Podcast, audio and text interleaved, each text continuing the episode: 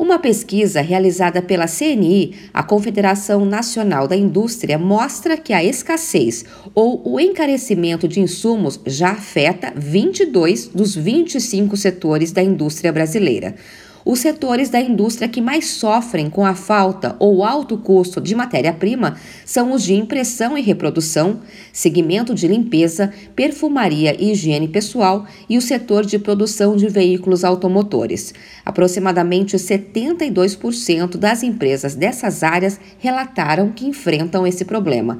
A especialista em políticas e indústria da CNI, Larissa Noco, disse que esse problema vem se arrastando desde o começo da pandemia, mas piorou agora em 2022 com a guerra entre Rússia e Ucrânia por conta dos, dos fechamentos, né, dos lockdowns realizados no mundo todo e justificadamente por conta de tentar frear a pandemia, gerou uma, um certo desequilíbrio, um descasamento entre as cadeias produtivas. Isso já acumula oito trimestres sendo o principal problema que atinge a indústria de transformação. No entanto, agora em 2022, esse problema foi agravado por conta tanto da guerra da Ucrânia quanto dos lockdowns na China. Atualmente, três áreas industriais não são afetadas por falta ou encarecimento de matérias-primas: a de couros e a de artefatos móveis e de manutenção e reparação.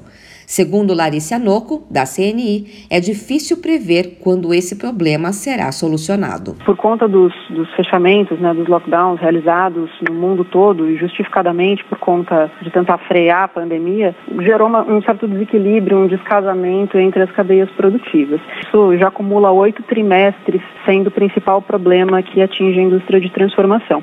No entanto, agora em 2022, esse problema foi agravado por conta tanto da guerra da Ucrânia quanto dos lockdowns na China. Segundo o levantamento da CNI, a alta dos juros preocupa o empresariado no Brasil.